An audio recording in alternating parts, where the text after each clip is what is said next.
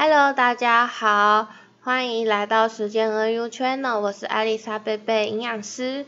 今天要来跟大家分享的是我们的 FDA 卫生福利部食品药物管理署。那今天这个网站呢，它有对一个民众比较好的是，它有一个专区叫做食药辟谣专区。那这个食药辟谣专区就是里面会有很多一些网络的谣言啊，比如说什么铝箩包的饮品可不可以隔水加热啊？啊，或者是说呃烫伤的时候涂抹蛋白可以治疗，这是真的吗？就是会有很多一些我们民众就是。网络上会传一些很奇奇怪怪的东西，那基本上这个食药辟谣专区它都会有一些解答跟一些澄清这个样子。那今天就来跟大家分享一下，我觉得有一些还蛮有趣，而且我在临床上其实很多人有时候会问到的一些问题，跟大家分享一下哈。首先第一个问题就是说，听说吃香蕉后不可以喝水会导致腹泻，这是真的吗？那今天就是来跟大家分享一下哦，这个是网络的传言呐，然后就是说吃香蕉不可以喝水，啊喝了会就吃了会拉肚子这样子，然后严重的话还会导致全身脱水、休克、昏厥这个样子，哈。那其实他这边的那个辟谣专区，它里面就有写说，其实他们有去查那个食品成分资料库，其实香蕉它的一些膳食的纤维跟果糖的含量，跟其他水果相比的话，其实都差不多，所以并不会因为就是食用香蕉喝水导致腹泻跟脱水，并不会哈。好，那我们就来介绍香蕉这个东西。香蕉它是一个富含钾离子、水分少跟热量密度相对高的。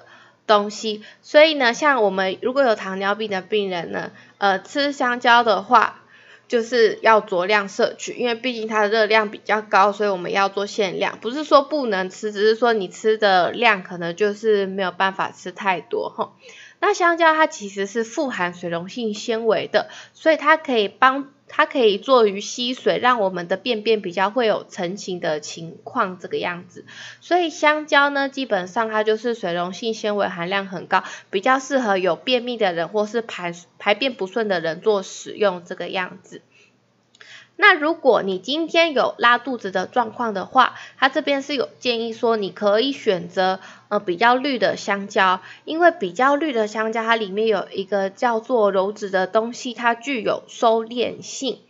而且未成就是还没有成熟的香蕉，它富含抗性淀粉，然后所以难被肠胃道消化，就可以有助于帮助改善拉肚子这个样子。然后最后呢，它这边有提醒大家，就是说，其实我们平常要保持的均衡饮食，养成健康的生活习惯这样子。所以不要就是听信偏方或是谣言而延误就医时机。所以他这边的回答是这个样子啊，他。它发布的日期是在今年的一月二十六号。那其实这个网站呢，它其实过两周它就会，诶，其实它每周就会有，只是说它可能它不是只有讲食品，它可能也会就是分享一些药品上或是一些化妆品上之类的，就是一些辟谣的专区。那它这边就是。也有讲到，就是药品的部分，说如果你长效型散瞳使用长效型散瞳剂的话，可能会罹患白内障，这是真的吗？就是它里面有很多这一些就是问题，就是都有帮大家做解答。然后甚至就是化妆品的部分也有讲说，如果我们将市售的洗发精、沐浴乳加水稀释，可以用得更久又更省钱，那这个方法是安全的吗？就是我们来看一下它里面的内容哈。那其实它它里面的内容是说，就是说我们通常会为了省钱，把沐浴乳、洗发精用品加水稀释，让一瓶变成两瓶这个样子。那它食药署是有说，像这种吸水的。呃，稀释的产品会影响产品的品质，可能会导致产品的变质。所以就是说，嗯、我们如果还是使用洗发精跟沐浴乳，还是要遵从就是厂商他的一些需求跟使用的方法，正确使用会比较好啦。因为他这边有提到，就是说加水稀释也有可能会增加细菌滋生的几率，这样子。那另外还跟大家分享，就是我觉得这个问题也是大家比较常有问，就是听说吃隔夜菜会致癌，这是真的吗？因为坊间其实大家大家应该也很常听到这个问题啊，因为坊间他们就是很常讲说是因为什么？呃，青菜里面的一些硝酸盐跟亚硝酸盐，经过特定的化学作用，会转换成致癌物质，叫做亚硝胺。所以吃隔夜菜会导致胃癌或是其他的癌症。那食药署这边有辟谣，这个并不是真的，因为隔夜菜并不会导致癌症。但是如果你今天你的菜没有吃完的食物，然后就是放在桌上，没有赶快放在冰箱保存，食物容易腐败，那腐败就会容易滋生细菌，导致微生物的污染。所以他这边就有提到，并不会致癌。所以这个这个大家应该有很常疑问，就是吃隔夜菜会致癌吗？其实并不会哈，但是你要注意的是食品卫生安全的问题。当你没有吃完的饭菜，赶快放凉之后，赶快放进去冰箱冰。不然它就是会容易就是细菌滋生。好，我们再来看看有没有比较大家有问题的哈。那我这边有看到一个，就是说，听说涂抹洋葱可以促进毛发生长，这是真的吗？诶，这个我也觉得蛮有兴趣的哈。它里面就有讲到说一些坊间流传。就是生发偏方，就是用捣碎的洋葱涂抹，或者是湿敷头皮，每剂可以促进毛发生长。好，那以食药署回答，他就说关于这个的生长偏方，并没有相关的科学依据，所以也就是说，并没有实证来证明这样可以促进毛发的生长。还有另外，他也有提醒大家说，洋葱这个东西它是具有刺激性的。你如果没有办法控制浓度的话，可能会导致一些接触性的皮肤炎或者是过敏性的皮肤炎，所以并不建议做尝试。那这边他也有在做最后的提醒，就是说像这种各种的落发、毛发稀疏、秃头，有不同的成因，但是因为并没有一个呃。就是科学的根据，所以我们要保持小心谨慎的态度，不要随便轻易相信，应该要尽早就医确诊问题这样子。所以，其实我觉得他这个食药署这个网站做的还不错。然后，另外如果你有想要就是呃希望可以就是收到这些资讯的话，其实食药署这一边它可以就是呃。可以加入他的会员，然后他也会就是寄一些就是 mail 给你。像我那时候我就有申请，就是呃食药署的这些。呃，资料，所以假如他今天他有一些新的资讯，他就会寄给你 email，那你就其实可以从 email 之后就可以看到，哎，最新的资讯又有哪一些？那有没有兴趣的，你就可以去看一下。所以我觉得 FDA 这个网站就是推荐给大家，有空如果想要学习新知识的话，其实从这个食药辟谣专区也可以得到一些解答问题，而且他这边的解答问题相对来讲是。正确性比较高的哦，所以不要再去网络上 Google 搜寻什么网红说什么，网红说什么，有时候一些官方的呃一些回答跟一些证据会比较有一些实证跟一些就是正确的一些知识给大家这个样子。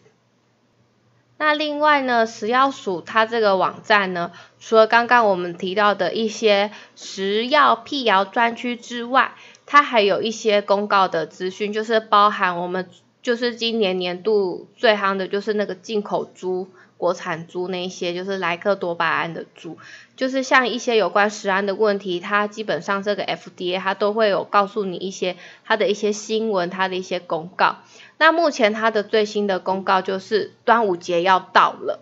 所以食安的问题需要做把关。那他这边就有告诉说，哦，他们现在要启动一百一十年度的端午复合式的专案，因为其实我们在端午节的吃那个粽子，它那个叶子的部分呢、其实就是很多人会就是做一些加工腐败的处理，那可能就是不符合我们的食品卫生安全的法规，所以呢，食药署的部分也是要帮我们民众做一些食安的把关。因为像有些人为了要让它不要这么快的腐败，他们就会添加很多一些防腐剂的部分。但是我们其实是有呃依据，就是你的这个食品添加物是有一个使用范围跟限量的规范，就是不可以超过这样的范围。如果超过这个范围，就是形同就是违法，那它其实就是可以就是处于罚款，就是新台币三万以上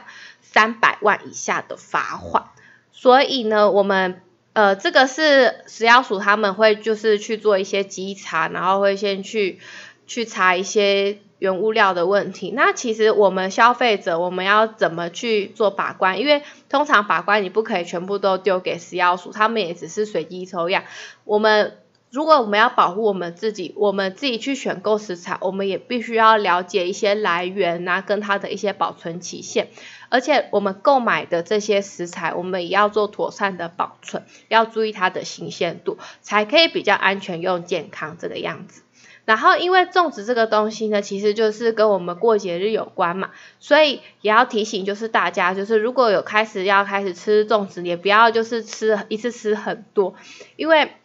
你摄食过量也会造成身体的负担啦，而且毕竟粽子这个东西也比较油一点，热量也比较高，所以如果你今天吃粽子有吃比较多的话，还是会建议说一些蔬菜水果的部分可以多吃一点，然后要做适度的运动，才可以保持一些安全又健康的一些观念这样子。然后另外，它这个网站除了刚刚提到的这些公告资讯之外，它还有一个叫做主题专区的部分。这个主题专区的部分，它就有分很多种。那它就像一些什么一九一九的全国食安专线，所以它这边你点进去里面这个网站，它就会告诉你，就是说一九一九，你就可以去打电话去询问这些食安的问题，那就会有人去回复你这样子。那里面它也有一些不合格的产品专区，所以也可以去看说有目前是说哪些产品是不合格专区，可以去多注意一点。那其实里面它也有很多像一些食品资讯系统的入口网，它里面就有所谓的食品追溯追踪的系统跟食品业者登录平台。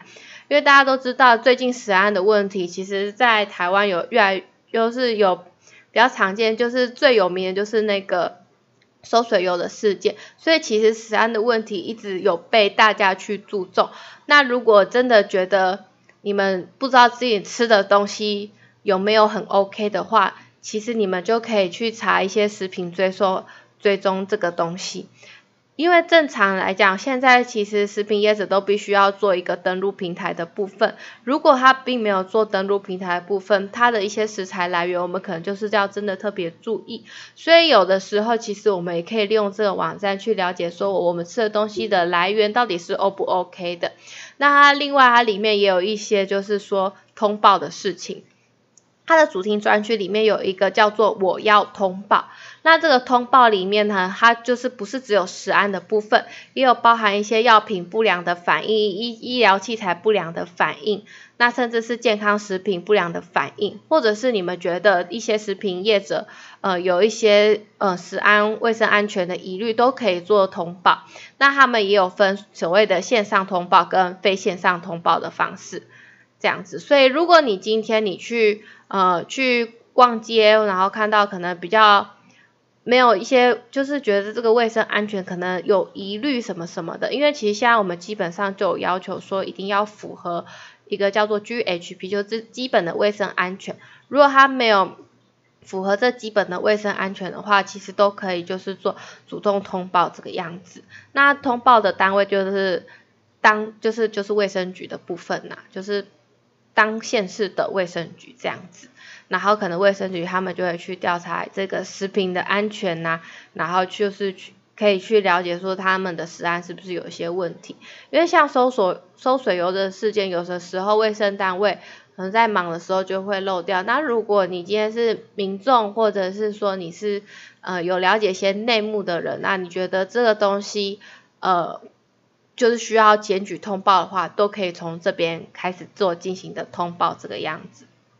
OK，所以我我就是跟大家来分享一下，就是这个网站是真的还蛮好用的，就是有包含食品、药品、医疗器材跟化妆品的一些辟谣专区，也可以供民众去参考，并不是专业的人员才可以去看食药署这个网站，一般的民众也可以去看。如果想要更了解一些有关于食安的问题，都可以就是从这个网站做搜寻。那因为这是台湾的网站，所以台湾就是。呃，如果你们有想要了解更进一步的知识的话，其实从食药署网站就可以搜寻到。那以上的资讯分享给大家，谢谢大家。